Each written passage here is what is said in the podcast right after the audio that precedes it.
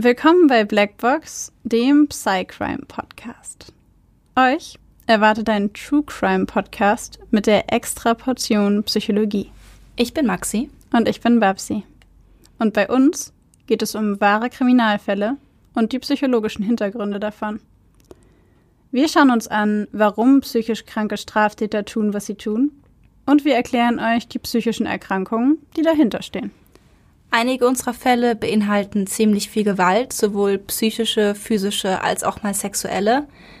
Manchmal sind sie sehr detailreich beschrieben und oft auch nichts für schwache Nerven.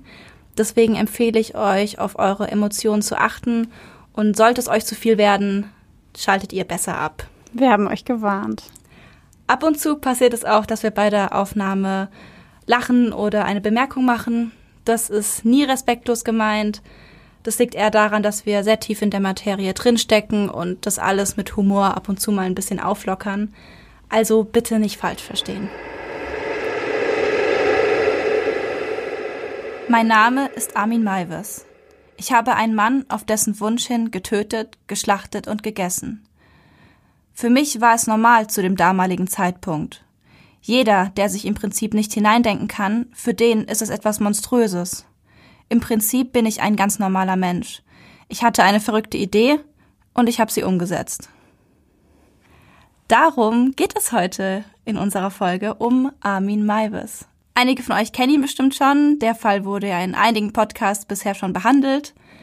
Wir wollen uns heute ganz speziell die psychologische Seite angucken, ähm, was den Herrn Maivis dazu gebracht hat, diese Taten zu begehen, was seine Kindheit damit zu tun hatte und welche psychologischen Theorien dahinter stehen könnten.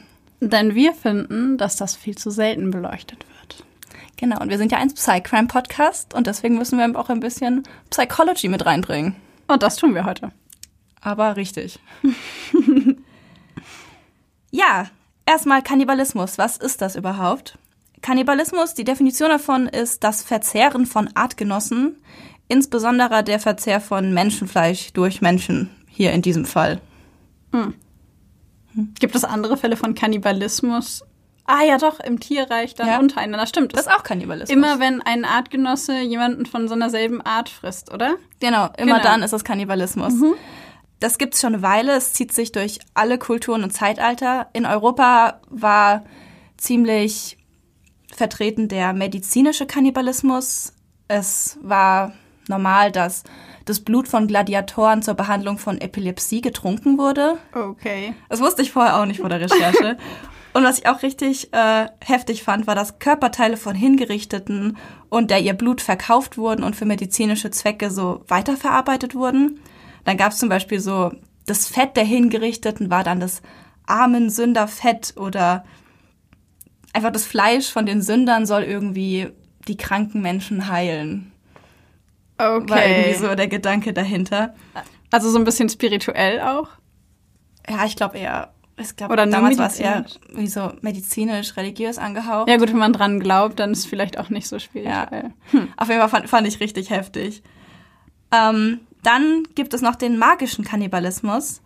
Das ist die Vorstellung, dass Eigenschaften wie Kraft und Mut des Opfers durch das Verzehren auf denjenigen übergehen, der das Opfer verzehrt. Okay. Verspeist, genau. Das klingt etwas weit hergeholt. das war aber, das habe ich tatsächlich auch schon mal in ein paar Filmen gesehen von solchen Urvölkern, ähm, die dann irgendwie in Krieg mit anderen waren und dann haben sie die Körper oder nicht die Körper, dann haben sie Teile der Körper von den anderen gegessen. Hm, um halt vielleicht. eben die Kraft, weil das vielleicht ein ganz starker Krieger war, in sich aufzunehmen für den nächsten Kampf. Das klingt sehr danach, als dass ich damals hätte jemanden essen sollen, der wirklich, wirklich gut in Mathe ist. Dann wäre ich vielleicht nicht so schlecht in Mathe gewesen. Boah, ohne Witz, Alter. Wäre bei mir auch sinnvoll gewesen. Das war nicht so gut bei mir. bei den Urvölkern ist auch bekannt, beziehungsweise habe ich auch schon oft ähm, gesehen, dass ritueller Kannibalismus durchgeführt wurde. Ähm, das bedeutet, dass eine Bestattung im Menschen selbst stattfindet. Also man kennt ja, dass in diesen Urvölkern Leute geopfert wurden für Götter und irgendwelche Göttergaben. Mhm.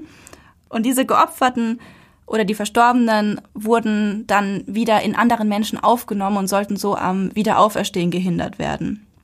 Das ist also wie in diesem Ritual, jemanden zu opfern, war auch gleichzeitig Bestandteil dieses Rituals, diesen Körper wieder in sich aufzunehmen. Um zu verhindern, dass er wiedergeboren wird. Genau. Okay. Davon habe ich noch nie was gehört. Ich kannte das nur, wie eben gesagt, in diesen Ritualen aus Filmen. Mhm. Aber äh, so ganz genau habe ich das auch noch nie gehört. Ja, dann, was ich gerade gesagt habe, die Opfergaben an die Götter. Sowas wie zum Beispiel das Herzessen, Lunge essen.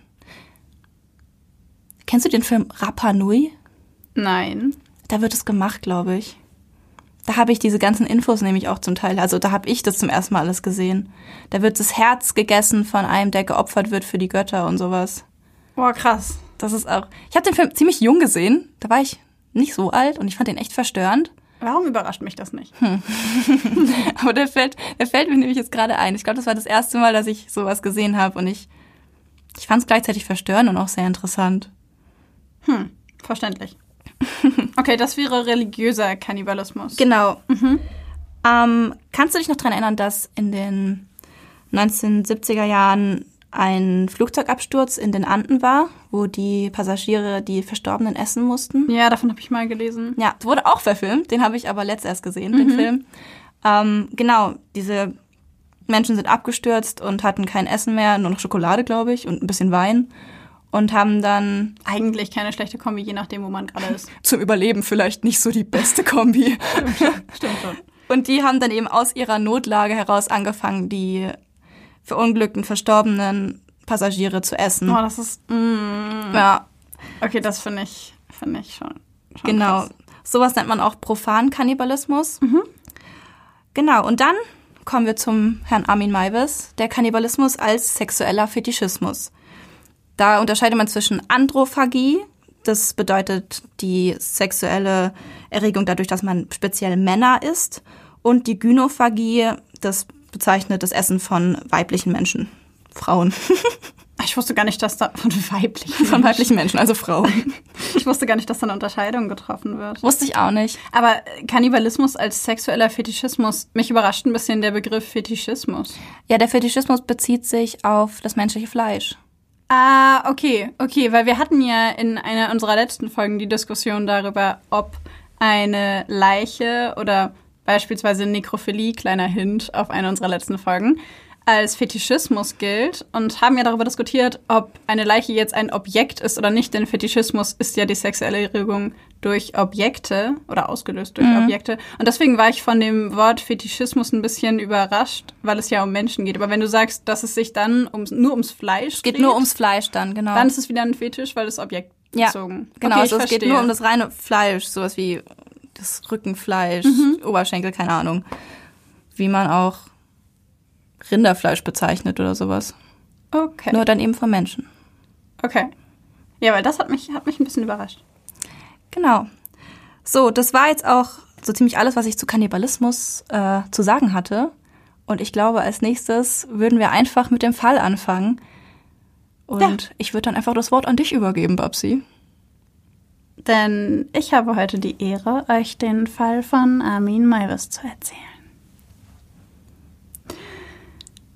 Das bläuliche Licht des Bildschirms erhellt sein Gesicht und lässt seine Haut etwas gräulich aussehen. Er sitzt schon seit Stunden am Computer. Er chattet, tauscht sich aus, lernt Menschen kennen. Menschen, die seine Vorstellungen teilen. Menschen, die dieselben Fantasien haben wie er, Menschen, die ihn verstehen, die seinen Wunsch verstehen, einen anderen Menschen zu schlachten und dann zu essen. Der Mann vor dem Computer ist heute bekannt als der Kannibale von Rothenburg. Aber damals, im Jahr 2000, hieß er einfach nur Armin Maivis. Vor einiger Zeit ist Maivis Mutter gestorben. Sie hatten eine sehr enge Beziehung, aber eines Nachmittags, als er von der Arbeit kommt, findet er sie tot in ihrem Bett. Die Ursache war vermutlich ein Herzinfarkt. Maivis ist zu diesem Zeitpunkt Anfang 40. Nach ihrem Tod beginnt er im Internet den Tod selbst zu recherchieren. Über Umwege gerät er auf Kannibalenforen und entdeckt dort endlich Menschen, mit denen er offen sprechen kann. Unter dem Nickname Frankie schaltet er Anzeigen, in denen er nach jungen Männern sucht, die sich schlachten und essen lassen wollen. Was für viele wie eine Horrorfilm-Fantasie klingt, ist Maives größter Wunsch. Und er trifft tatsächlich auf Interessenten. Mit circa 420 Männern hat Maivis Kontakt. 100 davon wollen sich von ihm essen lassen. Keiner meint es aber wirklich ernst. Für sie ist es eine Fantasie, die sie nicht tatsächlich ausleben möchten. Mit einigen trifft Maivis sich in Hotels. Sie spielen Rollenspiele. Maivis malt ihnen mit Buntstiften die unterschiedlichen Fleischstücke und Bezeichnungen auf die Haut. Zeichnet ein, welche Schnitte er machen würde. Sie treffen sich zur Fleischbeschau. Maivis begutachtet die Männer und tut so, als würde er sie schlachten.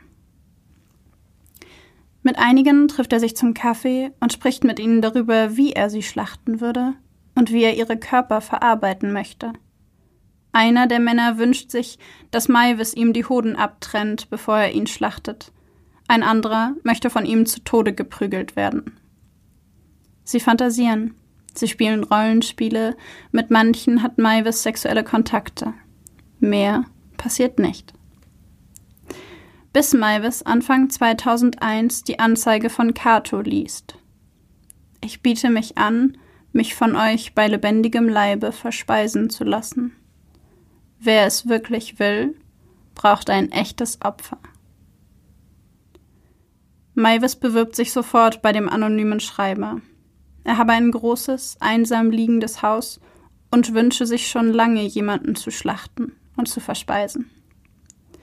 Die beiden Männer kommen in Kontakt und tauschen ihre Vorstellungen aus. Kato, der eigentlich Bernd B. heißt, wünscht sich, dass ihm jemand das Geschlechtsteil abtrennt. Dieses möchte er dann selbst essen. Danach möchte er bei lebendigem Leibe verspeist werden. Die beiden schreiben sich zahlreiche Nachrichten, chatten teilweise drei bis vier Stunden in der Nacht, bis sie schließlich ein Treffen vereinbaren. Sie wissen beide noch nicht sicher, wo das Treffen hinführen wird. Maivis möchte B kennenlernen. B schreibt in einer seiner Nachrichten an ihn, dass er nicht vorhabe, wieder zurück nach Hause zu gehen. Beim ersten Mal verschiebt B allerdings das Treffen. Sie verabreden sich erneut. Am 9. März 2001 besucht B Maivis dann in seinem Haus. Er fährt von Berlin bis nach Kassel und kommt dort gegen 10 Uhr morgens an. B hat sich zuvor bei der Arbeit Urlaub genommen und verkündet, er werde nach England fliegen. Auch seinen Freund belügt er. Sein Bahnticket bezahlt er bar und all seine privaten Daten hat er von seinem Computer gelöscht. Niemand soll wissen, wohin er verschwunden ist. Denn wie er selbst in einer seiner Nachrichten an Maivis schreibt, soll die Erfüllung ihres Traums ja nicht in einem Albtraum enden. Maivis holt B am Bahnhof ab. Die beiden gehen gemeinsam zu Maivis Auto. Die Fahrt zum Haus dauert ungefähr eine Stunde. Bereits auf der Fahrt macht B Annäherungen. Er versucht Maivis die Hose zu öffnen und ihn zu berühren. Der jedoch bremst B mit Hinweis auf die Autofahrt, da er sich konzentrieren müsse. Als die beiden schließlich beim Maivis Haus ankommen, zieht B sich sofort komplett aus. Er möchte, dass Maivis ihn bewundern und betrachten kann. B hat einen muskulösen, schlanken, sportlichen Körper. Er ist etwa 1,72 groß und wirkt auf Maivis nett und sehr sympathisch. Die beiden setzen sich in die Küche und trinken einen Kaffee zusammen. Doch B wird ungeduldig. Er möchte den Schlachtraum sehen, den Maivis selbst in das Haus eingebaut hat. Den Raum, in dem B sterben will. Nachdem die beiden diesen Raum besichtigt haben, kommt es zum Geschlechtsverkehr zwischen ihnen. B will dabei, dass Maivis ihn beißt. Dieser kommt seinem Wunsch nach. B aber reicht das nicht. Maivis ist ihm nicht brutal genug. Er beißt nicht fest genug zu. Es fließt kein Blut, nur Bissspuren sind zu sehen. Für B, der bei lebendigem Leib verspeist werden will, ist das zu wenig. Sein Traum ist der ultimative Höhepunkt, während ihm jemand das Fleisch von den Knochen reißt. Maivis hingegen wünscht sich, dass sie sich kennenlernen und sich dann durch den kannibalistischen Akt vereinigen. Beide wollen dasselbe und dabei doch etwas völlig Verschiedenes. Nach dem Sex rauchen die beiden eine Zigarette zusammen. Da Maivis für B zu lasch ist, hat B eine Idee, wie sie ihren Traum leichter umsetzen können. B müsse müde werden, dann ginge alles leichter. Maivis sucht also in seiner Hausapotheke nach Erkältungssaft und gibt ihn B, der sofort die ganze Flasche austrinkt. Dann setzen sie sich wieder in die Küche, trinken Kaffee und warten darauf, dass B müde wird.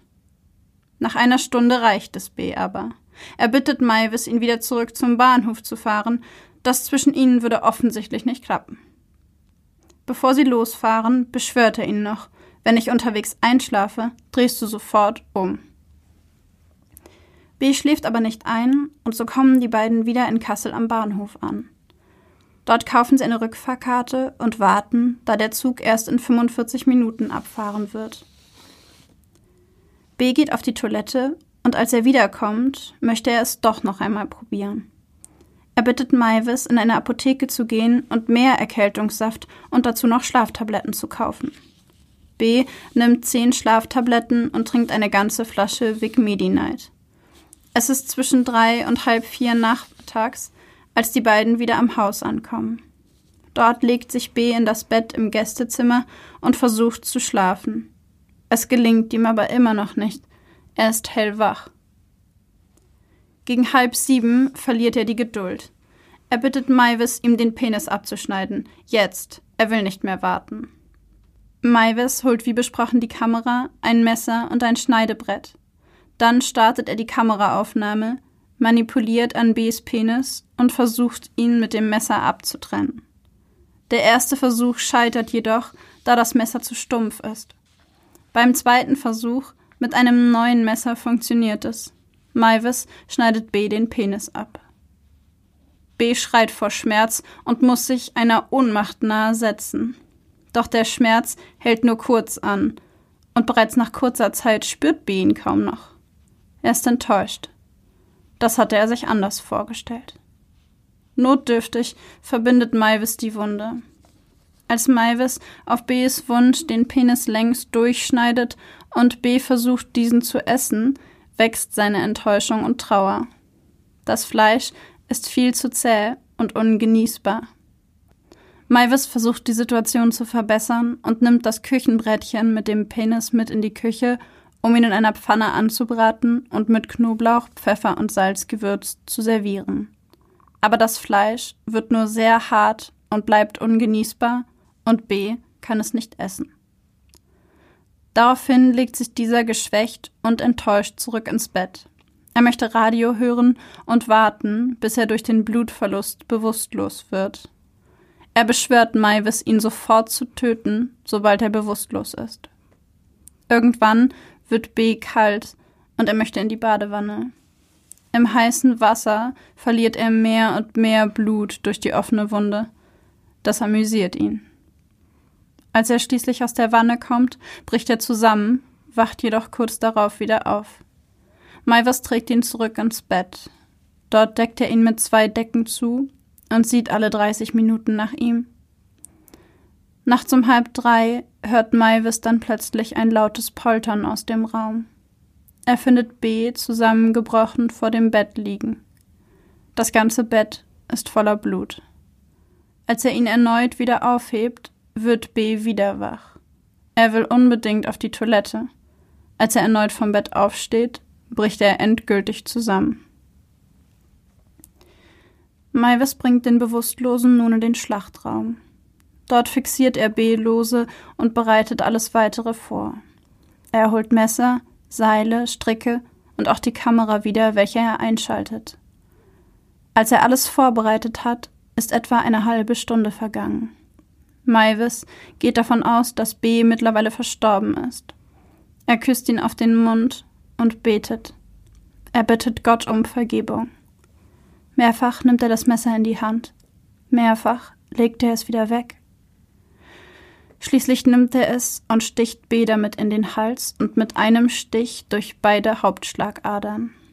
Was er nicht weiß, B ist zu diesem Zeitpunkt zwar bewusstlos, aber noch am Leben. Armin Maivis beginnt nun, B nach den Anleitungen, die er zuvor im Internet gefunden hat, zu schlachten. Er ist durchströmt von Gefühlen. Hass, Wut, Glück, er ist überwältigt. Er trennt ihm den Kopf ab und stellt diesen so auf, dass die Augen des Toten auf das schaurige Schauspiel gerichtet sind. Dann hängt er seinen Körper an der Decke auf, weidet Bs Leiche aus und schneidet sie längs durch. Beide Körperhälften brüht er in der Badewanne ab, wäscht sie und hängt sie erneut an die Decke.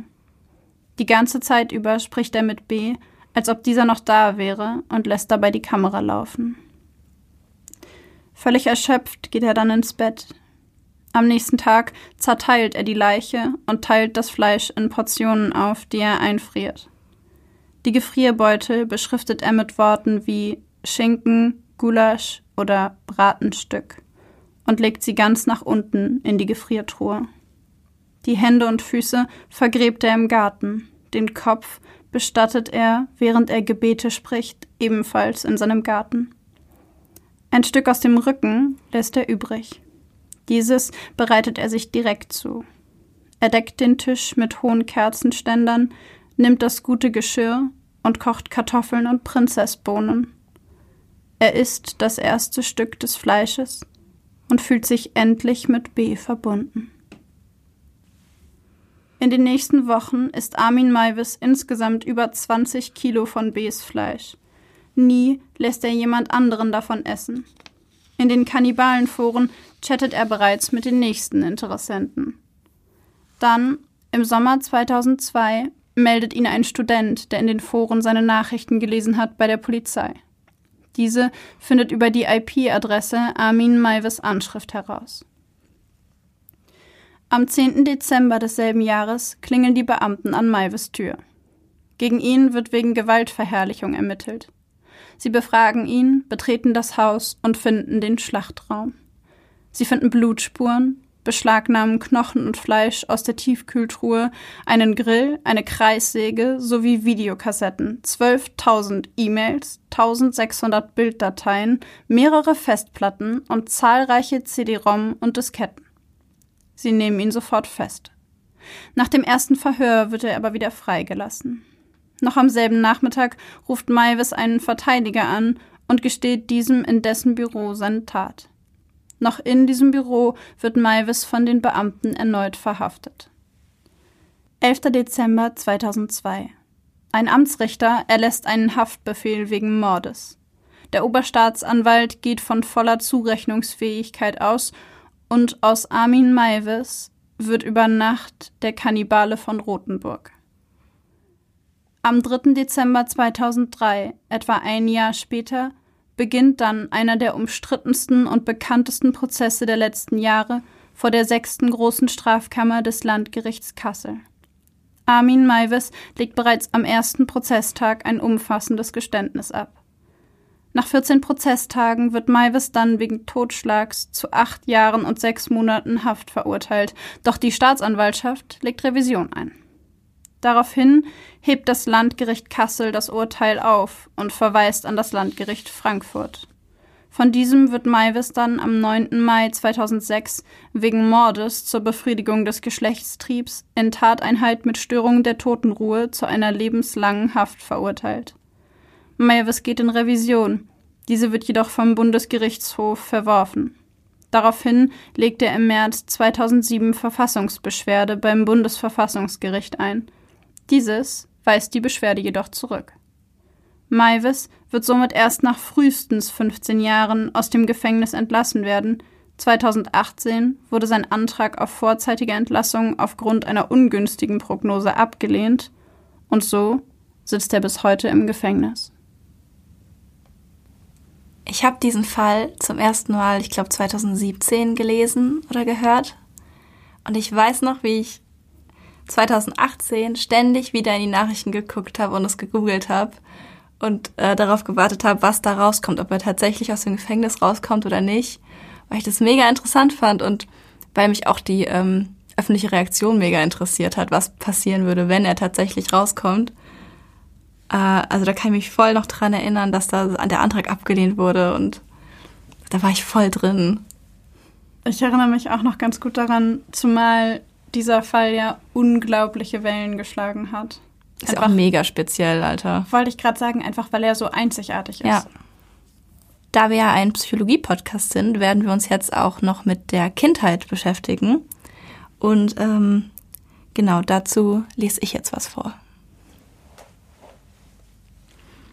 Wir springen zurück in das Jahr 1970. In einem kleinen Wohnhaus in Essen wächst Armin Maivis mit seinen zwei Halbbrüdern und seinen Eltern auf.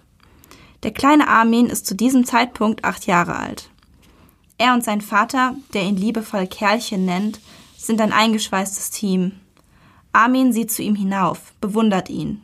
Sein Papa ist, wie bei vielen anderen kleinen Jungen auch, sein Held. Die Ferien verbringt die Familie in ihrem Haus in Wüstefeld. Bei schönem Wetter spielt Armin mit seinem Bruder Ralf im Garten. Sie wirken wie eine normale und glückliche Familie. Eines Morgens jedoch steht Armin auf und sein Papa ist nicht mehr da. Er ist mit einer 25-jährigen Frau durchgebrannt und hat Frau und Kinder verlassen. Armin Maivis wird seinen Vater die nächsten zehn Jahre nur im Gericht sehen, wenn es darum geht, dass der Vater den Unterhalt zahlen muss. Für ihn bricht damit eine Welt zusammen. Armin leidet sehr unter dem Verlust seines geliebten Vaters. Auch die Mutter ist fassungslos. Doch nun muss es weitergehen.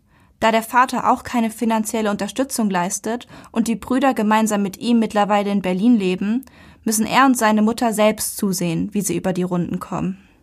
Früh sucht sich der kleine Armin Nebenjobs, um sich sein Taschengeld zu verdienen und seine Mama zu unterstützen.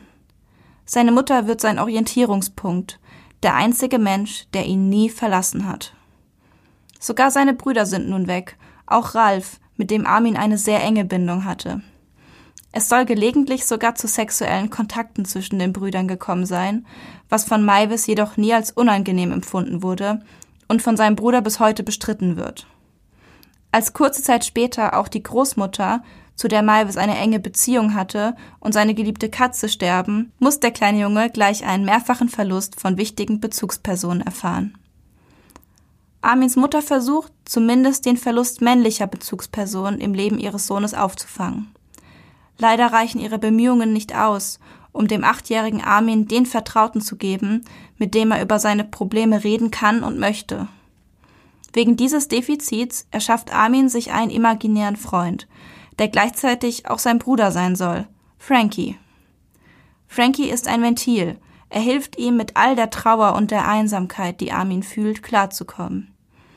Anfänglich hilft ihm das auch, aber leider reicht Frankie langfristig nicht aus ebenso wenig wie die realen Freunde, die der junge Maivis hat. Bereits in der Grundschule entwickelt Maivis den Wunsch, einen Menschen für immer bei sich tragen zu wollen, ihn in sich zu haben, eine innige, intensive Bindung einzugehen, die niemals enden wird. Mit einer Person verbunden zu sein, die ihn nie verlassen wird. Nach eigenen Angaben wird er dabei unter anderem durch die Verfilmung von Robinson Crusoe inspiriert, in der eine Figur die andere nach ihrem Tod verspeist, um sie bei sich zu behalten. Armin empfindet das als schön. In der Pubertät wird dieses Bedürfnis sexuell. Er nutzt die Vorstellung einer Schlachtung zur sexuellen Erregung und Befriedigung, stellt sich immer mehr das Schlachten eines schönen Jünglings vor – er bekommt schon bei der Vorstellung der Vorbereitung der Schlachtung und des Aufschlitzen des Körpers Erektionen und nutzt diese Vorstellung zur sexuellen Befriedigung. Zum Aufessen kommt es in den Fantasien meist nicht mehr, da der Höhepunkt dann schon längst stattgefunden hat.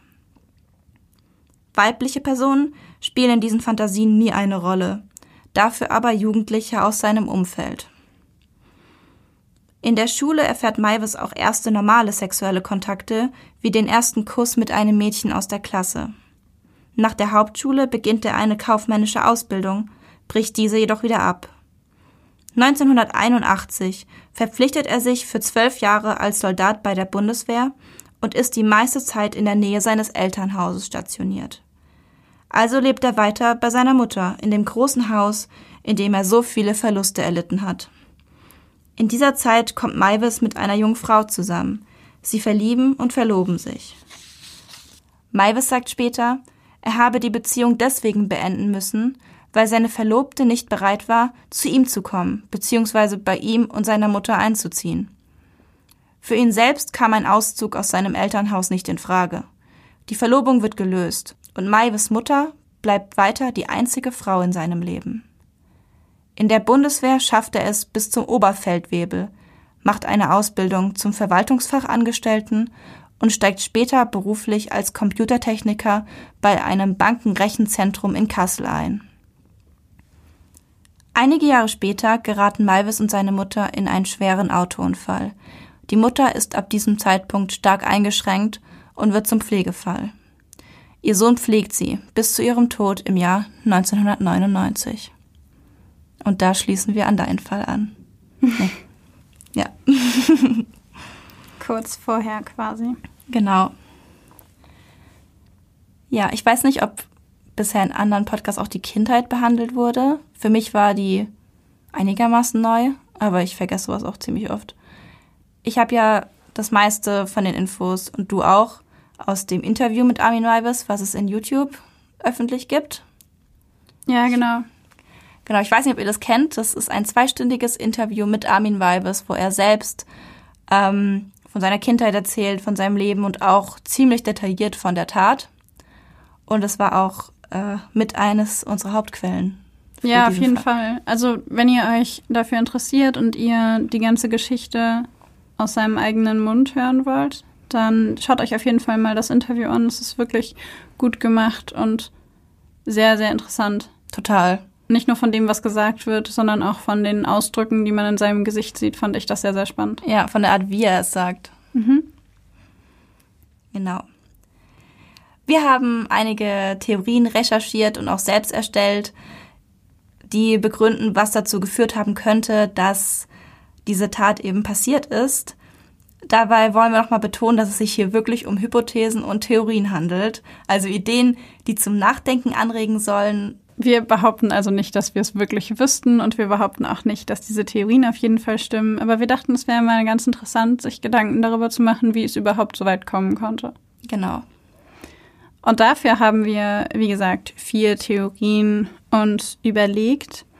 Und ganz grundlegend kann man schon mal sagen, dass Menschen, die Straftäter werden oder Straftaten begehen, überdurchschnittlich häufig Verlust- oder Mangelerfahrungen, Traumatisierung sexuellen Missbrauch oder Misshandlung in der Kindheit erfahren haben. Also das ist auch durch Studien wissenschaftlich belegt, dass solche Erfahrungen und solche Ereignisse im Kindesalter das begünstigen. Und bei Armin Maivis könnte man sich da zum Beispiel anschauen, dass sein Vater die Familie verlassen hat und im Zuge dessen könnte man sich natürlich auch anschauen, wie die Beziehung zu seiner Mutter gewesen ist, weil sie ja bis zu ihrem Tod die einzige Frau und auch danach die einzige Frau in seinem Leben war. Und deswegen ist unsere erste Theorie tatsächlich sehr in Bezugnahme auf die Mutter von Armin Maivis. Denn er selber wuchs ja, wie gesagt, ohne den Vater oder eine andere männliche Bezugsperson auf und war deswegen natürlich sehr abhängig von der Mutter. Die beiden hatten natürlich eine sehr enge Beziehung und sie hatten etwas gemeinsam. Und zwar waren sie beide sehr enttäuscht und sehr verletzt. Und beide verlassen worden. Genau. Ja. Beide verlassen worden.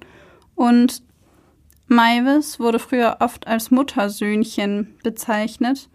Und man könnte vermuten, dass die Mutter beispielsweise sich selbst, weil sie vorher eben auch schon von zwei Männern verlassen worden ist, entwertet gesehen hat und sehr enttäuscht das Ganze als sehr enttäuschend empfunden hat und diese Sichtweise vielleicht auch an ihren Sohn weitergegeben hat.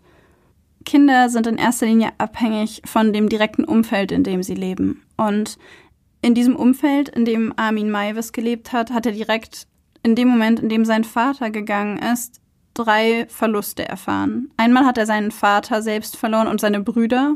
Das werten wir einfach mal als einen Verlust, einen Verlust von Bezugspersonen. Und dadurch, dass die Mutter so enttäuscht war und verletzt war, hat Armin Maivis beschrieben, dass sie natürlich ihre eigenen Probleme hatte und er nicht das Gefühl hatte, dass er mit ihr sprechen konnte. Und in dem Moment hat er natürlich auch sie in der Mutterfunktion verloren. Und darüber hinaus gewinnt man eben auch den Eindruck aus dem, was er erzählt, dass seine Mutter danach eher abwertend Männer gegenüber war. Und dass er selbst möglicherweise das Gefühl gehabt hat, sich nicht als eigenständiges Wesen und als eigenständiger Mann entwickeln zu dürfen, sondern sich immer sehr viel mit seiner Mutter zu identifizieren und die Mutter selbst, die eben nur noch ihr ein, eines Kind hat, weil die anderen beiden Kinder gegangen sind, der Ehemann ist weg, verleibt sich Maivis quasi als die einzige Person ein, die sie aufbauen kann. Also und in dem Moment dreht sich natürlich auch ihre Mutterfunktion, weil Maivis plötzlich sich nicht mehr wie ihr Sohn fühlen kann, sondern eher wie ein Partner auf Augenhöhe. Und das ist in jungen Jahren bei Kindern etwas sehr, sehr Gefährliches. Man, man nennt das auch Parentifizierung oder Rollenumkehr, wenn Kinder anfangen müssen, sich um ihre Eltern zu kümmern, weil die Eltern nicht mehr in der Lage sind, diese elterliche Funktion, die Verantwortung und das offene Ohr zu haben. Und Kinder natürlich, das haben wir, glaube ich, schon ganz oft in diesem Podcast gesagt, ihre Eltern lieben, ihre Eltern beschützen wollen, ihren Eltern helfen wollen. Und tatsächlich ist es entwicklungspsychologisch so, dass Fremdeinschätzungen das Selbstwertgefühl von Kindern ab einem Alter von acht Jahren maßgeblich beeinflussen. Das heißt, in den nächsten Jahren verfestigt sich und entwickelt sich das Selbstkonzept. Und wenn das Kind selbst in diesen Jahren, im beispielsweise achten, neunten Lebensjahr, das Gefühl hat, jemandem ausgeliefert zu sein, sich hilflos zu fühlen, ohnmächtig zu sein, und das war Armin Maivis ja, denn sein Vater hat ihn verlassen und seine Mutter war allein und er konnte nichts dagegen tun, dann fällt es dem Kind schwer, eine eigene Identität auszubilden, ein eigenes Selbstkonzept auszubilden, weil es so maßgeblich beeinflusst wird von den Bezugspersonen um sie herum. Und die einzige Bezugsperson, die Armin Maivis hatte, war eine zutiefst enttäuschte, eine zutiefst enttäuschte Frau, die wütend war auf die Männer, die sie verlassen hat und die sich alleine gefühlt hat und jemanden brauchte, der für sie da ist. Und in diesem Moment von Identitätsverlust oder der Unfähigkeit, eine eigene Identität auszubilden, verschmilzt das Selbstbild und das Weltbild miteinander. Und das beeinflusst natürlich maßgeblich die Abgrenzung von der Außenwelt und die Ausbildung einer eigenen Identität.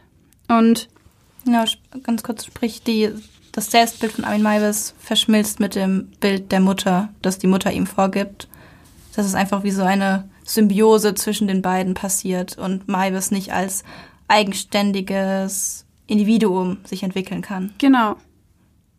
Und dadurch, dass die beiden nun mal nur noch sich hatten, war es natürlich auch so, dass die Mutter, dadurch, dass der dritte Mann jetzt schon gegangen war, vermutlich traumatisiert war davon, dass sie immer verlassen worden ist und sie deswegen sich natürlich sehr an ihren Sohn geklammert oder festgehalten hat und die ersten oder eigenen Autonomie Autonomieschritte ihres Kindes sich immer wie eine Gefahr angefühlt haben könnten für sie.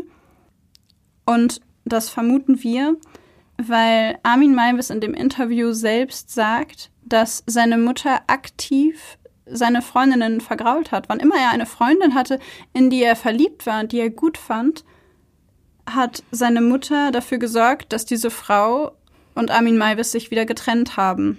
Und in diesem Interview wirkt er nicht, als wäre er wütend auf sie. Total, nee, gar nicht. Er, er lacht an keiner Stelle, als wäre er wütend auf sie. Überhaupt nicht. Und lacht sogar darüber und sagt, ja, ich glaube, sie war sehr diplomatisch darin, diese Frauen wieder aus dem Haus zu bekommen. Mhm. Und das liegt natürlich auch daran, dass wenn Armin Maivis wütend auf seine Mutter gewesen wäre, dann hätte es die Gefahr mit sich gebracht, dass er sie verloren hätte. Dann hätte er sich von ihr abgrenzen müssen.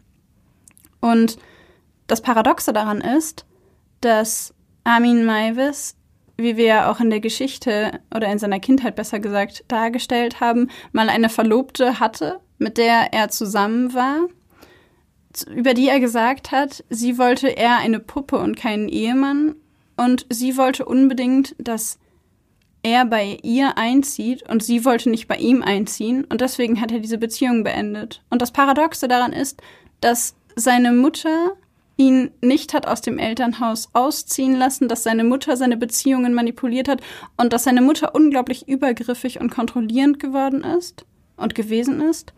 Und Armin Maivis selbst aber die Frau, die ihn nur bittet, aus dem Elternhaus auszuziehen, von sich wegstößt. Und das haben wir als unter anderem als Hinweis darauf genommen, dass es viel mit Verlustangst und viel mit Abgrenzungs- und Identitätsproblemen zu tun haben könnte. Und was unserer Meinung nach auch noch dafür spricht, ist, dass Armin Maivis erst nach dem Tod der Mutter 1999 angefangen hat, diese sexuellen Träume und den Kannibalismus auszuleben. Und wir vermuten, dass er bis dahin so symbiotisch mit seiner Mutter verwoben war, dass sie so sich so nah standen, dass er, nachdem sie gestorben war, dieses Loch in ihm füllen musste, denn er konnte jetzt sich nicht mehr mit seiner Mutter oder durch seine Mutter identifizieren und musste seine eigene Identität jetzt anders wieder ausgleichen, anders wieder vervollständigen und konnte das möglicherweise vorher nicht, weil es sich vielleicht für ihn angefühlt hätte wie ein Verrat seiner Mutter gegenüber, wenn er je zugegeben hätte, dass ihm die männliche Bezugsperson fehlt. Ja, er sagt auch selbst im Interview, dass er in der Zeit so zwischen junger Adoleszenz, also als junger Erwachsener, bis zu dem Tod seiner Mutter, wo es eben, beziehungsweise bis zum dem Zeitpunkt, wo er angefangen hat, in Chats nach ähm, diesen Sexualpartnern zu suchen oder Kannibalismuspartnern zu suchen, mhm. ähm, dass er in diesem Zeitraum diese Fantasien gar nicht hatte. Also dass ja das erst wirklich wieder auftauchte, als die Mutter gestorben ist. Fand ich irgendwie auch, auch total so ein, auffallend. Ja, absolut. Also zusammenfassend ist unsere erste Theorie, dass wir glauben, dass Armin Maivis nie in der Lage war, eine eigene Identität aufzubauen, sich von seiner Mutter abzugrenzen, dass ihm aber immer eine männliche Bezugsperson gefehlt hat, immer ein Punkt, an dem er seine Identität hätte besser herausfinden können. Und dass in dem Moment, wo seine Mutter stirbt, er versucht, diesen Verlust abzuwehren oder zu kompensieren, indem er jemand anderen in ihm das Loch füllen lässt. Und das ist fast schon sinnbildlich der Kannibalismus. Ja, aber diese Person, die dieses Loch füllen kann oder darf, das darf immer nur ein Mann sein. Das ist ja schon von Anfang an seine Vorstellung, dass es immer eine männliche Person ist, die er sich einverleibt. Mm, was ja auch, nehmen wir an, damit zu tun hat, dass der Vater ihn verlassen hat, dass es eben eine männliche Bezugsperson war, die ihm ja. abhanden gekommen ist und dessen Verlust so eine krasse Katastrophe für ihn war, dass er, auch als natürlich dann die Mutter gestorben ist, trotzdem eine männliche Person zum Füllen dieses Lochs brauchte. Und was er natürlich immer gesagt hat, war, er wollte unbedingt einen Bruder. Genau. Schon als sein Papa ihn verlassen hat, wollte er unbedingt einen Bruder. Der hat sich immer einen kleinen Bruder gewünscht. Sein Fantasiefreund sollte ja auch sein Bruder sein. Genau. In seiner Vorstellung hat sich immer alles darum gedreht. Und in dem Interview sagt er auch, dass er seiner Mutter nie sagen konnte, dass er gerne noch einen kleinen Bruder gehabt hätte. Und dann fragt ihn der Psychologe bzw. der Profiler, der das Gespräch mit ihm führt, warum nicht? Das ist ja doch ein völlig normaler Wunsch. Und Armin Maivis sagt, ach, ich weiß nicht, sie ist halt eine Frau, mit ihr konnte ich nicht darüber reden. Ja. So viel also zu unserer ersten Theorie. Was mir gerade noch einfällt, abgesehen davon, dass er sagt, dass sie eine Frau ist und er deswegen nicht mit ihr, mit ihr darüber reden kann, also von diesem männlichen Verlust, ähm, finde ich, in dieser Aussage steckt auch nochmal dieses, dass es ja ein Wunsch kam, dass es ja, dass das ja ein Wunsch war, der von ihm kam und dass es also eine Aussage war, die von ihm als Individuum kam. Also es war sein eigener Wunsch und er hatte nicht das Gefühl, dass er seinen eigenen individuellen Wunsch mit der Mutter teilen konnte. Ja, stimmt, stimmt. Das ist auch noch ein wichtiger Punkt. Darüber habe ich noch gar nicht nachgedacht. Das ist mir gerade aufgefallen. gerade so ein, so ein Einfall. Die Vibes. Eine andere Theorie, die wir uns überlegt haben, die zutreffen könnte, aber natürlich nicht muss, ähm, kommt so ein bisschen aus der Psychoanalyse. Ein paar von euch denken jetzt direkt an Freud. Psychoanalyse ist nicht nur Freud. Das ist, das ist ein wichtiges Klischee, das wollen wir Das noch einmal ja, ganz kurz voll. betonen. Psychoanalyse ist nicht immer Freud. Nicht, nicht, nicht immer. Genau. Das ist sehr wichtig, weil das irgendwie immer verbunden wird. Ja, und das sorgt dafür, dass wir als Psychologen immer versuchen, den Namen Freud nicht zu erwähnen. Auch weil einige seiner Theorien ja sehr umstritten sind. ja, aber darum geht's ja jetzt nicht. Auf jeden Fall, psychoanalytisch haben wir uns die Entwicklung eines Fantasiefreundes angeschaut. Die Entwicklung von Frankie, der ja ein Bruder für Armin sein sollte. Generell ist die Entwicklung von Fantasiefreunden bei Kindern nichts Ungewöhnliches. Es ist auch ehrlich gesagt sogar gut, wenn Kinder sich sowas zusammenspinnen, sich sowas, also einen Fantasiefreund erfinden, äh, weil es ihnen meistens hilft, schwierige Situationen im Leben besser zu bewältigen. Oft sind Kinder, die Fantasiefreunde haben, auch sozial kompetenter. Sie sind quasi immer im Kontakt mit eben dem Fantasiefreund. Ähm, sprich, erstmal ist es bei Armin ein gutes Zeichen, dass er einen Fantasiefreund sich Eigentlich. erstellt hat. Eigentlich, eigentlich. Leider war dieser Fantasiefreund nicht das, was Armin sich davon erhofft hat oder Was er gebraucht hat? Da war, genau, was er gebraucht hat. Ähm, Armin hat immer nach einer sicherheitsspendenden Beziehung gesucht, nach jemandem, der ihn nicht verlässt, der da bleibt. Und er hatte das Gefühl, jemanden in seinem psychischen Inneren zu gebrauchen.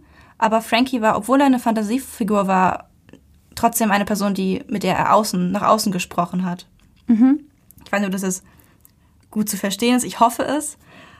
Ähm, und dadurch, dass eben dieses Füllen der Leere im psychischen Inneren auch durch Frankie nicht funktioniert hat, vermuten wir oder könnte es sein, dass sich dadurch diese Fantasien des Einverleibens entwickelt haben. Dass eben durch Frankie es nicht funktioniert, also muss eine andere Methode her. Also es gibt quasi, habe ich das richtig verstanden, das psychische Äußere, das ähm, quasi wiedergespiegelt wird durch andere Personen, ob jetzt Fantasiepersonen oder reale Personen. Und dann gibt es das psychische Innere. Und das ist das, was Armin Maivis, wo Armin Maivis quasi ein Begleiter, eine Identitätsfigur, jemand, mit dem er sich hätte zusammen gut fühlen können oder vielleicht einfach irgendwie ein stabiles Gefühl von Sicherheit, Genau. nicht einsam sein, was auch immer, gefehlt hat und weil er das selbst nicht ausbilden konnte und ihm in seiner Familie auch niemand das Gefühl von, hey, du bist nicht einsam, ich bin da geben konnte, hatte er das Gefühl, das füllen zu müssen und verwechselt dann quasi psychische, psychisches Inneres mit physischem Inneres und versucht dann, indem er jemanden ist, seine psychische Leere zu füllen. Ganz genau. Und dass er eben dieses, diese Lehre einfach füllen wollte und es einfach nicht so geklappt hat, wie er sich das erhofft hatte. Erstmal durch Frankie. Die dritte Theorie, die wir haben, ist, dass der Verlust seiner geliebten Bezugsperson bei Armin Maivis ein Trauma ausgelöst hat. Und wie ich schon ganz am Anfang gesagt habe, kann ein frühes emotionales Trauma oder große Angst die normale Entwicklung eines Kindes stören. Und das gilt auch für die psychosexuelle Entwicklung eines Kindes. Die Folge kann zum Beispiel sein, dass Kinder oder auch Erwachsene anfangen, Dinge zu vermeiden, also Vermeidungsverhalten an den Tag legen. Und Armin Maivis tut im Folgenden alles, um einen weiteren Verlust einer wichtigen Bezugsperson zu verhindern, indem er von zu Hause nicht auszieht, indem er sich für immer um seine Mutter kümmert, indem er ihr ihre Wünsche nicht mitteilt, ihr im Grunde nicht sagt, wie einsam er ist, er nicht offen mit ihr spricht und so alles dafür tut, dass nicht nochmal jemand geht. Und bei Kindern in einem jungen Alter, wenn Kinder Verlustängste haben, sorgt das häufig dafür, dass sie sehr, sehr angepasst sind, dass sie sich sehr viel Mühe geben, nicht unangenehm aufzufallen, dass sie ihre eigenen Wünsche zurückschrauben, weil die Angst davor, wieder jemanden zu verlieren, größer ist als jedes Bedürfnis nach äh, Äußerung von Wünschen, jedes Bedürfnis nach man selbst sein, weil sich das einfach nicht ausbilden kann. Dieses Vermeidungsverhalten zieht sich ja auch bis in die Tat rein. Ich meine, diese Tat ist ja nicht nur das Gewinnen einer Person, die für immer da ist, sondern auch wieder ein Vermeiden, diese Person wieder zu verlieren. Also es geht eigentlich sein ganzes Leben und auch in der Tat ständig nur darum, Verluste zu vermeiden.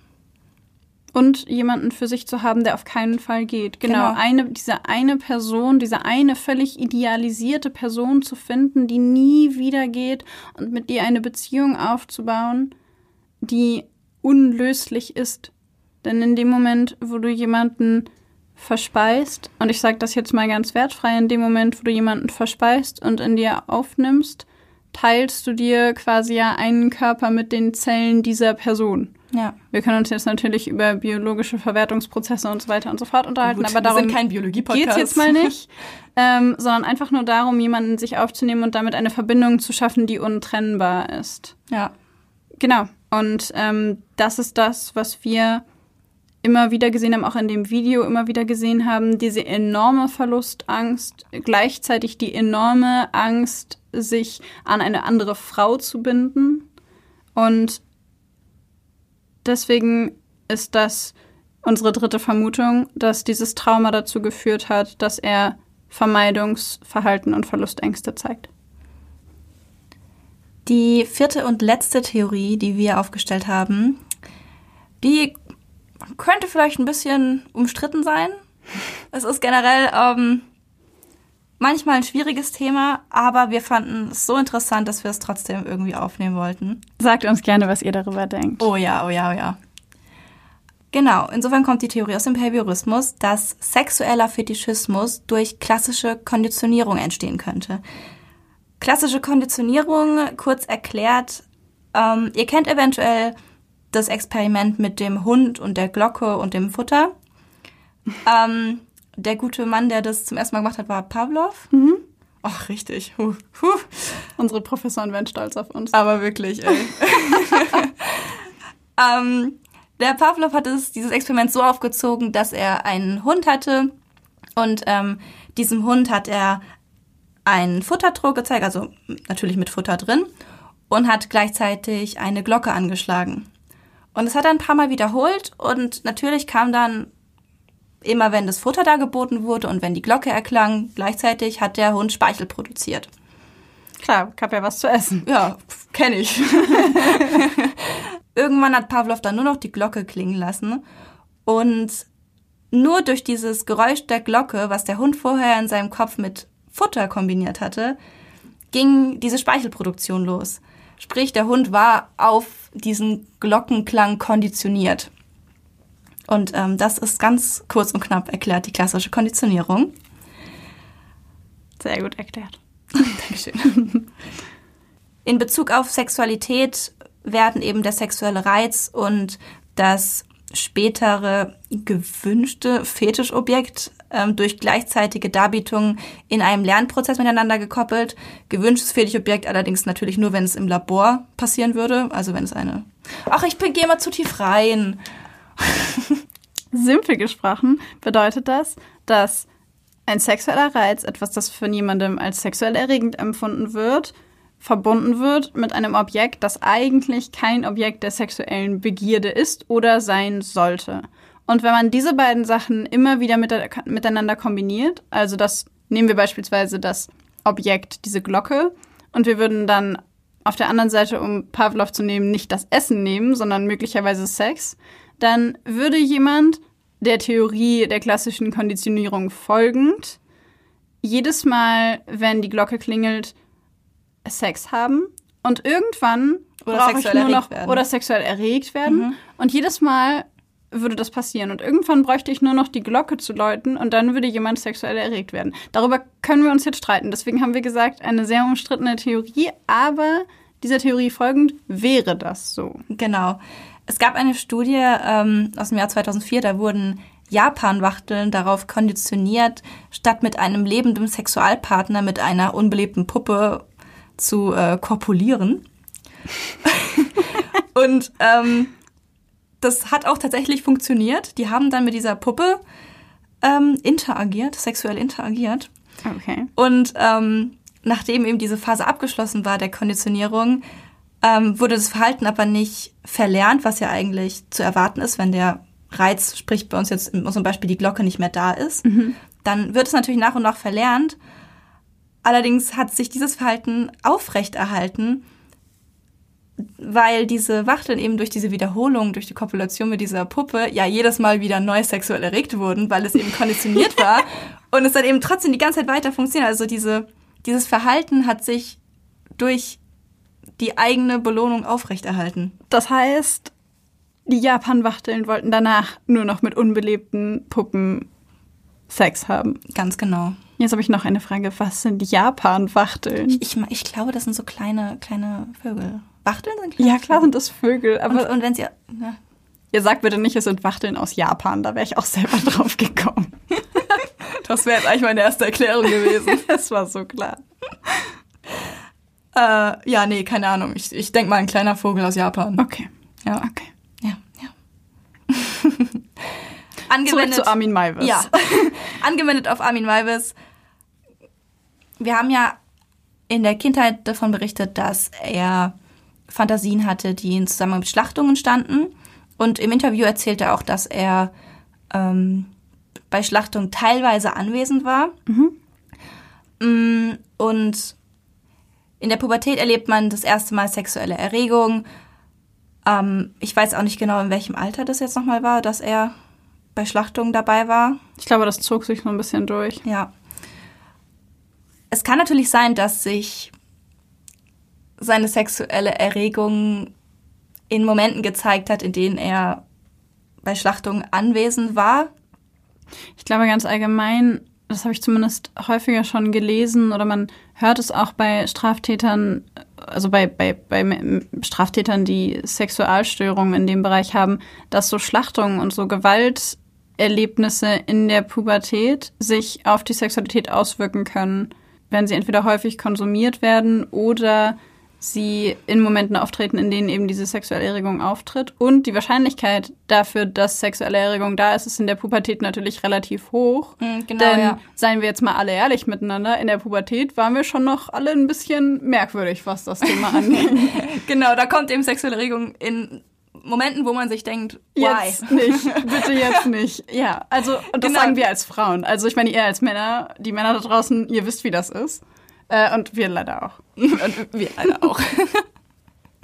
genau, das meinte ich damit, dass ähm, es sein könnte, dass diese unerwartete sexuelle Erregung ja in diesen Momenten aufgetreten sein könnte, in denen er diese Schlachtungen erlebt hat, Ja. mitbekommen hat.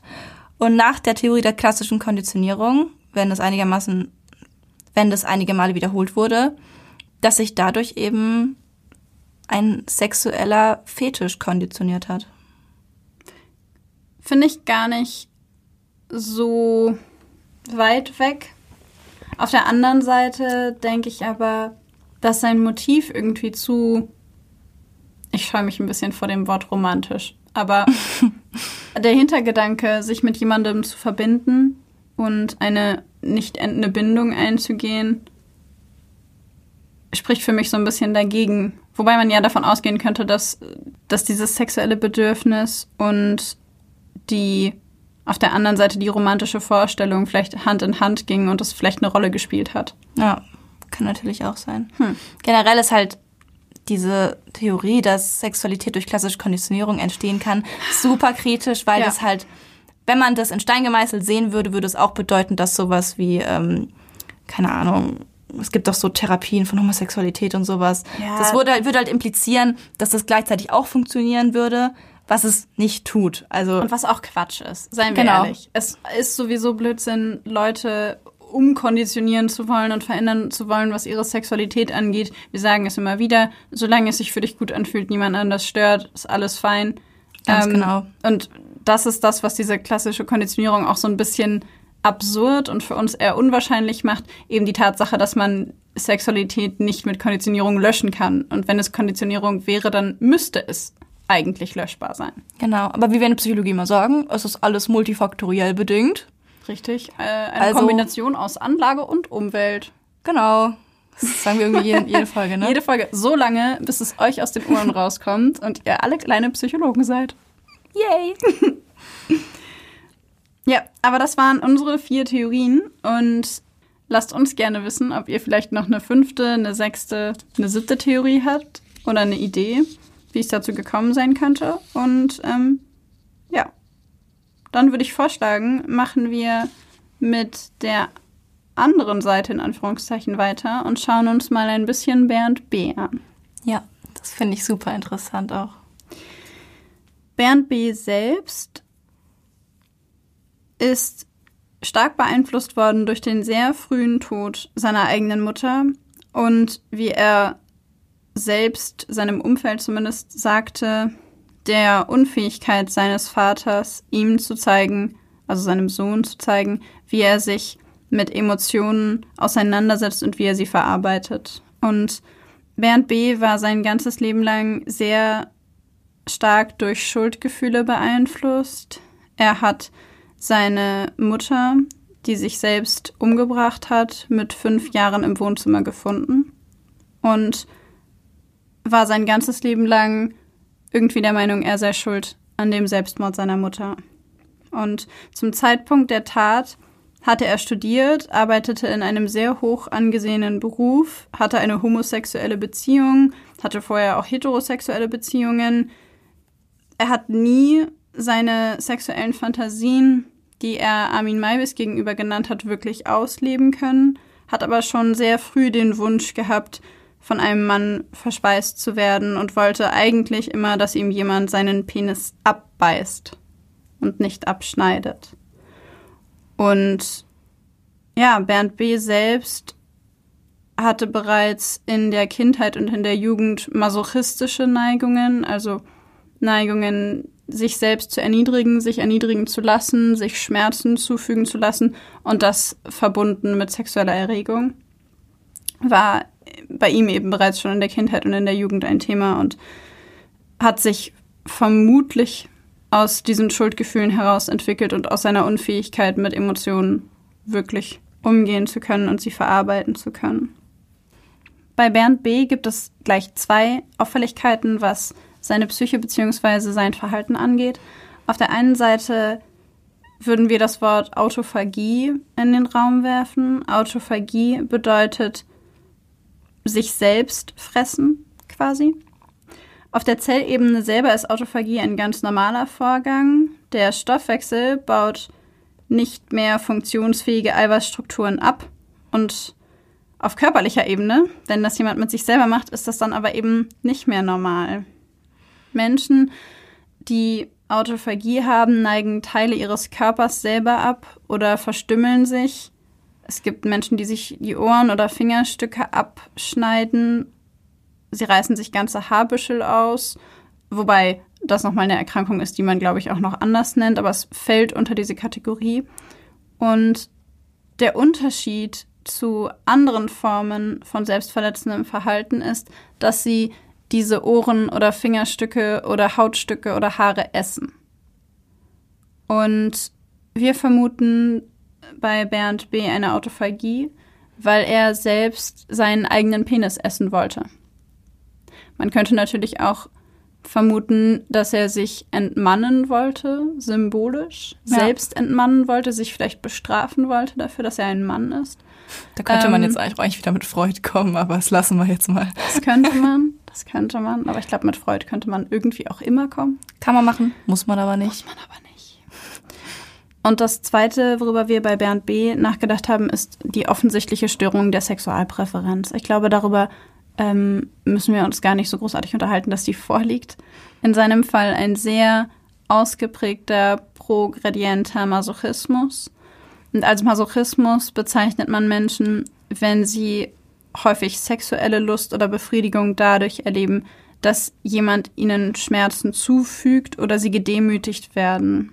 Masochistische Praktiken selber können zu ganz verschiedenen Verletzungen führen, zu Schnittwunden, zu Knochenbrüchen, Prellungen, Quetschungen. Denkt euch was aus. Und im Extremfall können diese masochistischen Verhaltensweisen eben tödlich enden, so wie bei Bernd B. Dazu muss man aber sagen, dass Masochismus per se nicht unbedingt eine Störung der Sexualpräferenz sein muss. Das kommt ganz auf die Intensität an und es kommt ganz darauf an, wie die Person das auslebt. Ja. Weil beispielsweise gibt es ja auch diese SM-Studios, wo man mhm. sich irgendwie mit Lederpeitschen so ein bisschen auf den Popo hauen lässt. Da stehen ja schon, glaube ich, nicht so wenig Leute drauf. Gerade in Zeiten von Fifty Shades of Grey ist das ja so ein Thema. Oh ja. Und da ist das natürlich was ganz anderes. Also das, äh, ich denke, das wisst ihr alle auch selber, aber das ist natürlich nicht das, was wir meinen, wenn wir von Bernd B. sprechen. Also schon, schon ein kleiner Unterschied. Richtig. Ja. Ähm, das Zusammenspiel von Bernd B. und Armin Maivis war ja auch sehr speziell. Sie beide haben jemanden gesucht und dann am Ende eventuell jemanden gefunden, der nicht perfekt gepasst hat, aber den sie dann passend gemacht haben. Das fand ich so tragisch daran. Ja, es war nicht mal das Perfekte. Keiner von ihnen wollte am Ende genau das, was passiert ist. Ja. Und das fand ich so tragisch. Im Prinzip kann man sagen, dass es ein nach dem Schlüssel-Schloss-Prinzip gegangen ist. Armin Maivis hat jemanden gesucht, der gegessen werden möchte. Bernd B. hat jemanden gesucht, der ihn isst und ihn dabei ja auch eigentlich sehr brutal verstümmelt, was er sich ja gewünscht hat. Ja. Beide mussten da, wie wir gerade gesagt haben, Kompromisse eingehen, denn der Armin Maivis war dem Bernd B. eigentlich viel zu lasch. Er hat sich sehr viel mehr Gewalt gewünscht. Wie du vorhin gesagt hast, er hat sich eigentlich gewünscht, dass sein Penis abgebissen wird. Ja. Ähm, er wollte zeitweise das alles sogar abbrechen, aus dem Grund, dass er dachte, dass Maibus das nicht hinkriegt. Ja, also, genau. dass Maibus zu weich ist und da einfach nicht die Intensität an Gewalt aufbringen kann, die er sich wünscht. Ja. Ähm, Maibus dagegen hätte am liebsten gar keine Gewalt eingesetzt. Ich habe was von ihm gelesen, dass er gesagt hat, dass es ihm eigentlich am liebsten gewesen wäre, wenn Bernd B. einfach Selbstmord begangen hätte und er dann ihn sich einverleiben hätte können. Um ihm gar nichts antun zu Genau, um einfach ja. gar keine Ja. Gewalt. Ja. Dass es einfach wirklich nur um diesen Prozess des Einverleibens geht. Also wir wollen Armin Maivis in dieser Folge auf keinen Fall in Schutz nehmen und auch nicht das, was er getan hat. Aber seine Vorstellungen waren überhaupt nicht Bernd B. Schmerzen zuzufügen. Und eigentlich hatte er eine sehr romantisierte Vorstellung von Kannibalismus und keine so brutale. Also auch Bernd B. den Penis abzuschneiden, darüber hat Armin Maivis später gesagt, dass er das als sehr unangenehm empfunden hat und er selber das eigentlich gar nicht machen wollte. Und dass der erste Versuch auch deswegen gescheitert ist, weil Armin Maivis sich einfach nicht dazu durchringen konnte, ihm den Penis abzuschneiden. Ja, ich finde, das merkt man aber auch bei dem Fall, also wie du es vorgelesen hast, dass ähm, er dann ja diesen Penis nimmt, obwohl es ja eigentlich keine Fantasie von ihm ist und es ihm auch unangenehm war, dass er diesen Penis nimmt und versucht, ihn auch gut zuzubereiten, Und damit der Bernd B. noch seine Fantasie kriegt, damit das alles irgendwie doch so passt für ihn. Für beide. Genau. Ja, aber ja. dem anderen es so passend zu machen, dass es für ihn so ist, wie er es sich gewünscht hat. ja. Es musste bei Armin Maivis auch, ja, wie du gesagt hast, viel um Romantik gehen. Er hat es wirklich ein bisschen romantisiert, ein bisschen, ich finde sehr. Er hat ja auch sein Opfer sehr gezielt ausgewählt. Er hat ja zum Teil Männer weggeschickt, weil sie ihm zu dick waren oder weil sie ihm optisch nicht gefallen haben. Es musste eine Person sein, die er idealisieren konnte, die seiner Vorstellung vom schönen Jüngling entsprach. Also es war nicht, durfte nicht einfach irgendeiner sein. Es musste schon, bestimmte Kriterien mussten erfüllt sein. Ja, natürlich. Für sein emotionales Bedürfnis. Genau. Übrigens hat Armin Maivis war der Meinung, dass er nach der Einverleibung von Bernd B. besser Englisch sprechen konnte, weil Bernd B. selbst sehr gut Englisch sprach. Das ist so eine Form von magischem Kannibalismus, was wir vorher hatten. ähm, Ist es makaber, wenn ich sage, dass ich ja dann mit meiner Mathematikvermutung gar nicht so sehr daneben lag? er musste einfach ein Mathe-Genie essen. Sag ich ja. ja, hoffentlich hören jetzt keine Kinder zu. Also ähm, an die Leute von euch da draußen, die glauben, dass wir das ernst meinen, stopp, das ist ein Witz. Bitte esst nicht irgendjemanden, weil ihr glaubt, dass es funktioniert. Also ich möchte nicht, dass irgendjemand irgendwann zu uns kommt und sagt, ihr habt aber doch gesagt, dass es funktioniert. Nein, haben wir nicht. Haben wir nicht. Das möchte ich ganz außerordentlich stark betonen. Bitte esst keine anderen Menschen. Das wird euch auch in der Schule nicht helfen, ich verspreche es euch. Alright. Ähm, als Beispiel dafür, dass Armin Maivis Fantasien wirklich sehr gewaltlos waren, haben wir eine kleine Passage aus einem Buch mitgebracht, in dem Armin Maivis Kurzgeschichten veröffentlicht hat über Kannibalismus. Und äh, ja, die wolltest du uns vorlesen, glaube ich. Richtig, richtig. Um 6 Uhr weckt Karl uns und Patrick und Micha bereiten alles für uns vor. Wir teilen nun die Reihenfolge ein. Tom als erster, dann ich und als letztes Sven. Wir umarmen Tom ein letztes Mal und kurz darauf ist er bereits geschlachtet. Gleich gehe ich nach vorne und beobachte die Arbeiten in der Schlachtkammer, in der Tom gewaschen wird und die im Anschluss gereinigt wird. Gleich werde ich nach vorne gehen. Ich will nicht betäubt werden. Ich will spüren, wie meine Beine hochgezogen werden und ich frei dort baumle. Ich will spüren, wie Micha oder Patrick mich ein letztes Mal berühren oder mir sogar einen Klaps auf den Hintern geben. Ich will einen letzten Blick auf den halbierten Tom werfen, von dem ich mir auch gerne eine Scheibe abgeschnitten hätte, bevor mir sanft mein Kopf nach hinten gezogen wird und meine Kehle nach der endgültigen Klinge des Messers schreit. Der Gedanke, dass jetzt etwas Gutes aus mir wird und mein Körper als menschliches Lebensmittel verspeist wird, erfüllt mich mit einem unglaublichen Glücksgefühl und wird der letzte Gedanke sein, während das kalte Metall des scharfen Messers meinen Hals durchtrennt. Die Erlösung ist gekommen. Das war ein Auszug aus Serienmord und Kannibalismus in Deutschland, Fallstudien, Psychologie, Profiling von Petra Klages, in der Kurzgeschichten von Armin Maivis veröffentlicht wurden, wie du gerade schon gesagt hattest. Und wir können das Buch wirklich empfehlen. Voll. Wir haben das gelesen. Es geht natürlich nicht nur um Armin Maivis, aber es ist wirklich, wirklich interessant und ich finde, es verändert den Blick auf die Tat, die er begangen hat, sehr. Total. Ich finde es auch richtig gut analysiert generell. Also ich fand das Buch wirklich klar verständlich und super interessant zu lesen. Ja. Also ich fand, die Kurzgeschichte zeigt auch, dass, dass wie Armin Maivis sich Schlachtung und Opfer vorgestellt hat, etwas sehr Glückliches hat.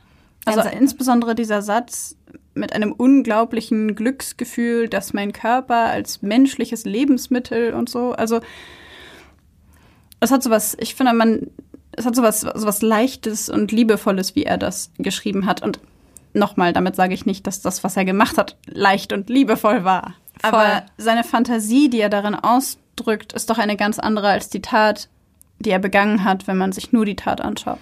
Ja, es macht halt irgendwie noch deutlich, dass Armin Maivis Wunsch war, dass es einen Menschen gibt, der sich gerne dem hingibt, als Lebensmittel verarbeitet zu Ja. werden oder eben gegessen zu Ja. werden.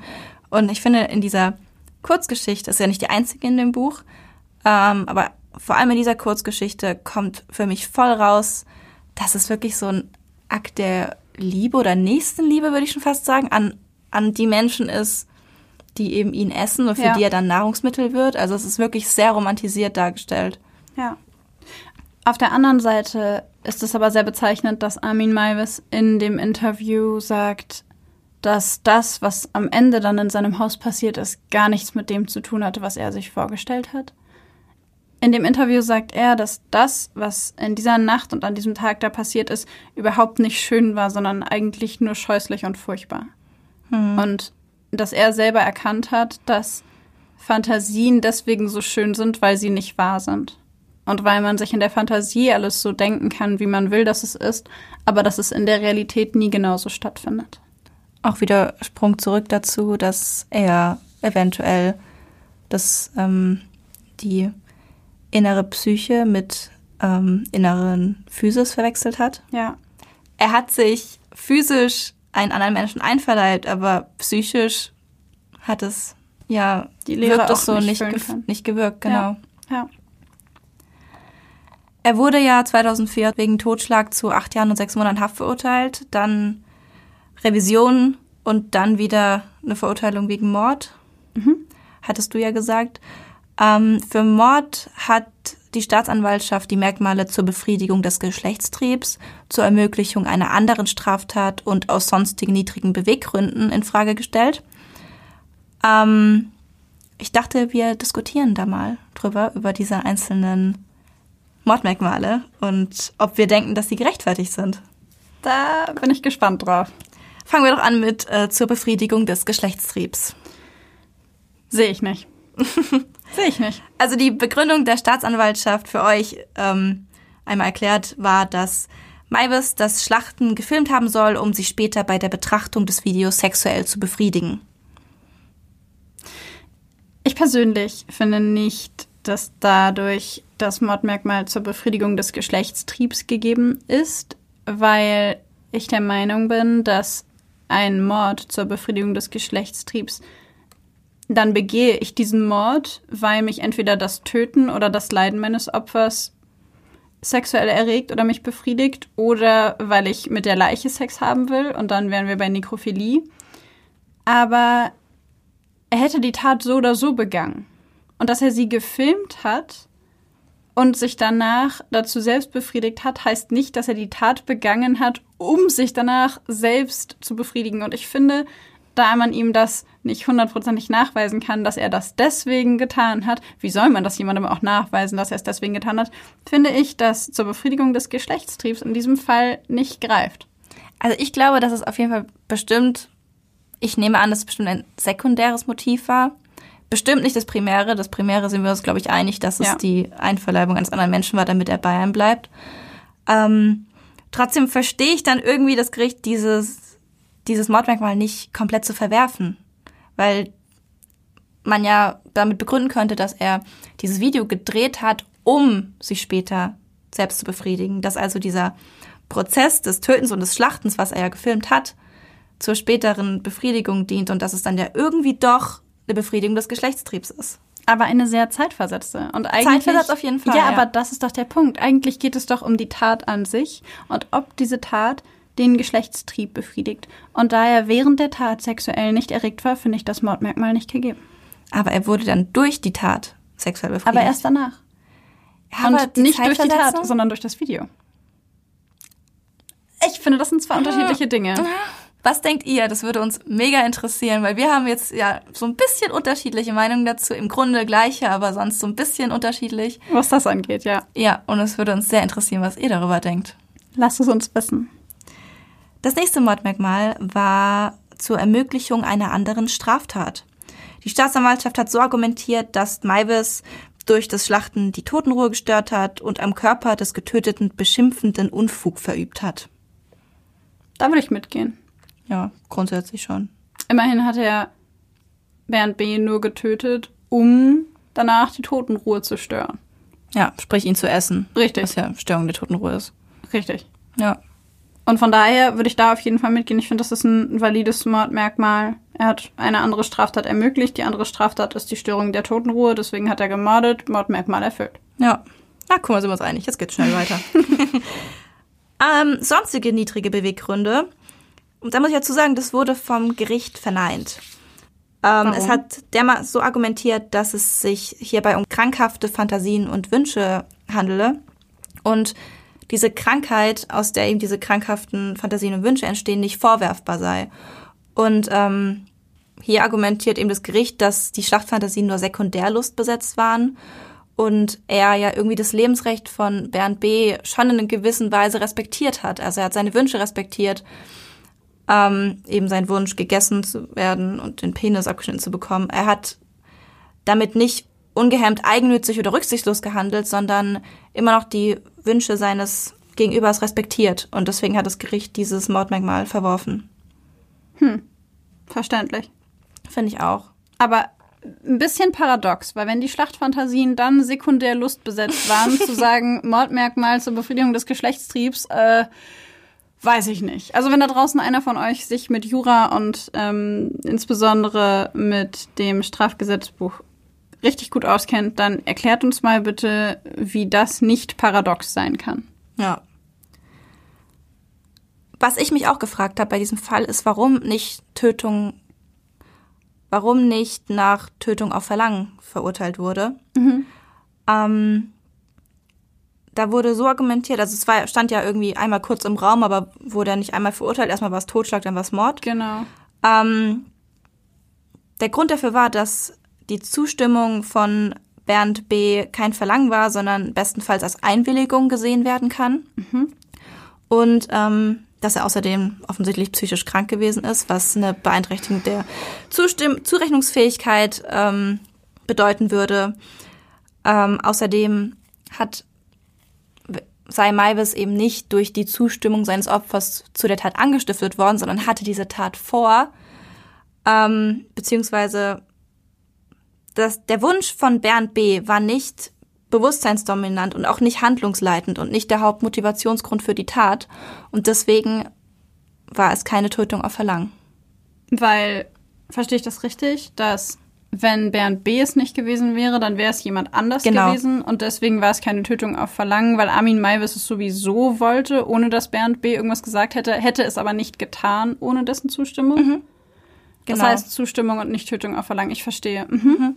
Genau, Spannend. weil eben das Verlangen von Bernd B. nicht der einzige Grund dafür war. Ja, verstehe ich. Okay. Warum wurde eigentlich Armin Maivis, also mich wundert so ein bisschen, dass in dem ganzen, in der ganzen Sachlage nicht von Paragraph 20 oder 21 verminderter Schuldfähigkeit gesprochen wurde. Also ich habe so ein paar Vermutungen, warum, aber vielleicht wollen wir darüber auch noch kurz reden. Auf jeden Fall. Also es wurde schon angenommen, dass beide unter einer krankhaft seelischen Störung nach Paragraph 20 oder 21 gelitten haben. Ähm, und obwohl es Gutachter gab, die eine krankhaft seelische Störung diagnostiziert hätten oder auch haben, die Gutachten haben wir leider nicht gesehen, also können wir es nicht mit Sicherheit sagen. Trotzdem wurde eine volle Schuldfähigkeit angenommen.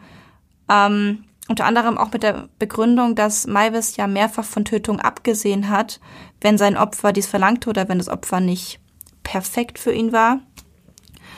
Ähm, die Frage, die ich mir halt dabei gestellt habe auch, war, da, ob das nicht gerade ein Symptom von seiner Störung war. Das habe ich auch gerade gedacht. Also das habe ist ich auch halt- gerade gedacht. Dass es ja ein Symptom davon ist, sich einen schönen Jüngling einzuverleiben und dass, wenn es eben jetzt nicht kein schöner Jüngling ist und nicht auf dieses Ding passt, dass dann diese sexuelle Erregung von diesem, nennen wir es Fetisch oder Paraphilie, gar nicht erst ähm, Auftritt. aktiv wird, ja. Ja, vor allen Dingen, was ich halt auch dachte, ist, wenn er in seiner Fantasie immer jemanden hatte, der das auch wollen muss. Also jemand, der sowohl möchte, dass er getötet wird, als auch in seine Vorstellung von einem schönen Jüngling passt, dann ist das doch vielleicht, wie du schon gesagt hast, eher Symptom, Ja. dass er aufgehört hat und nicht freier Wille. Voll, das eben, das dachte ich mir eben auch. Ähm, Ich finde halt, das hätte sich ein bisschen eher die Frage stellen sollen, ob Maivis sich hätte selbst kontrollieren und Nein sagen können, wenn dann eben der perfekte Jüngling da steht und es möchte, ob er dann hätte Nein sagen können. Und wenn er es nicht gekonnt hätte, dann würden wir definitiv von einer Einschränkung der Schuldfähigkeit beziehungsweise von verminderter Schuldfähigkeit sprechen. Genau. Ja, Und dazu finde ich, dass ihm die Einweisung in ein psychiatrisches Krankenhaus eventuell ganz gut getan hätte. das glaube ich auch. Ja. Das glaube ich auch. Wusstest du, dass auch keine Begutachtung durch einen sexualwissenschaftlichen Gutachter stattgefunden hat? Was? Da war keiner, der sich wirklich so richtig in Sexualwissenschaft auskennt. Das finde ich absurd. Finde ich auch. Es ist einfach ein komplett, ja, ein- ein Sexualdelikt, ein riesiges, ein einzigartiges und dann kommt da kein sexualwissenschaftlicher Gutachter. Wollte ich gerade sagen, vor allen Dingen bei der Größe des Falls. Ich meine, der Fall ist um die Welt gegangen.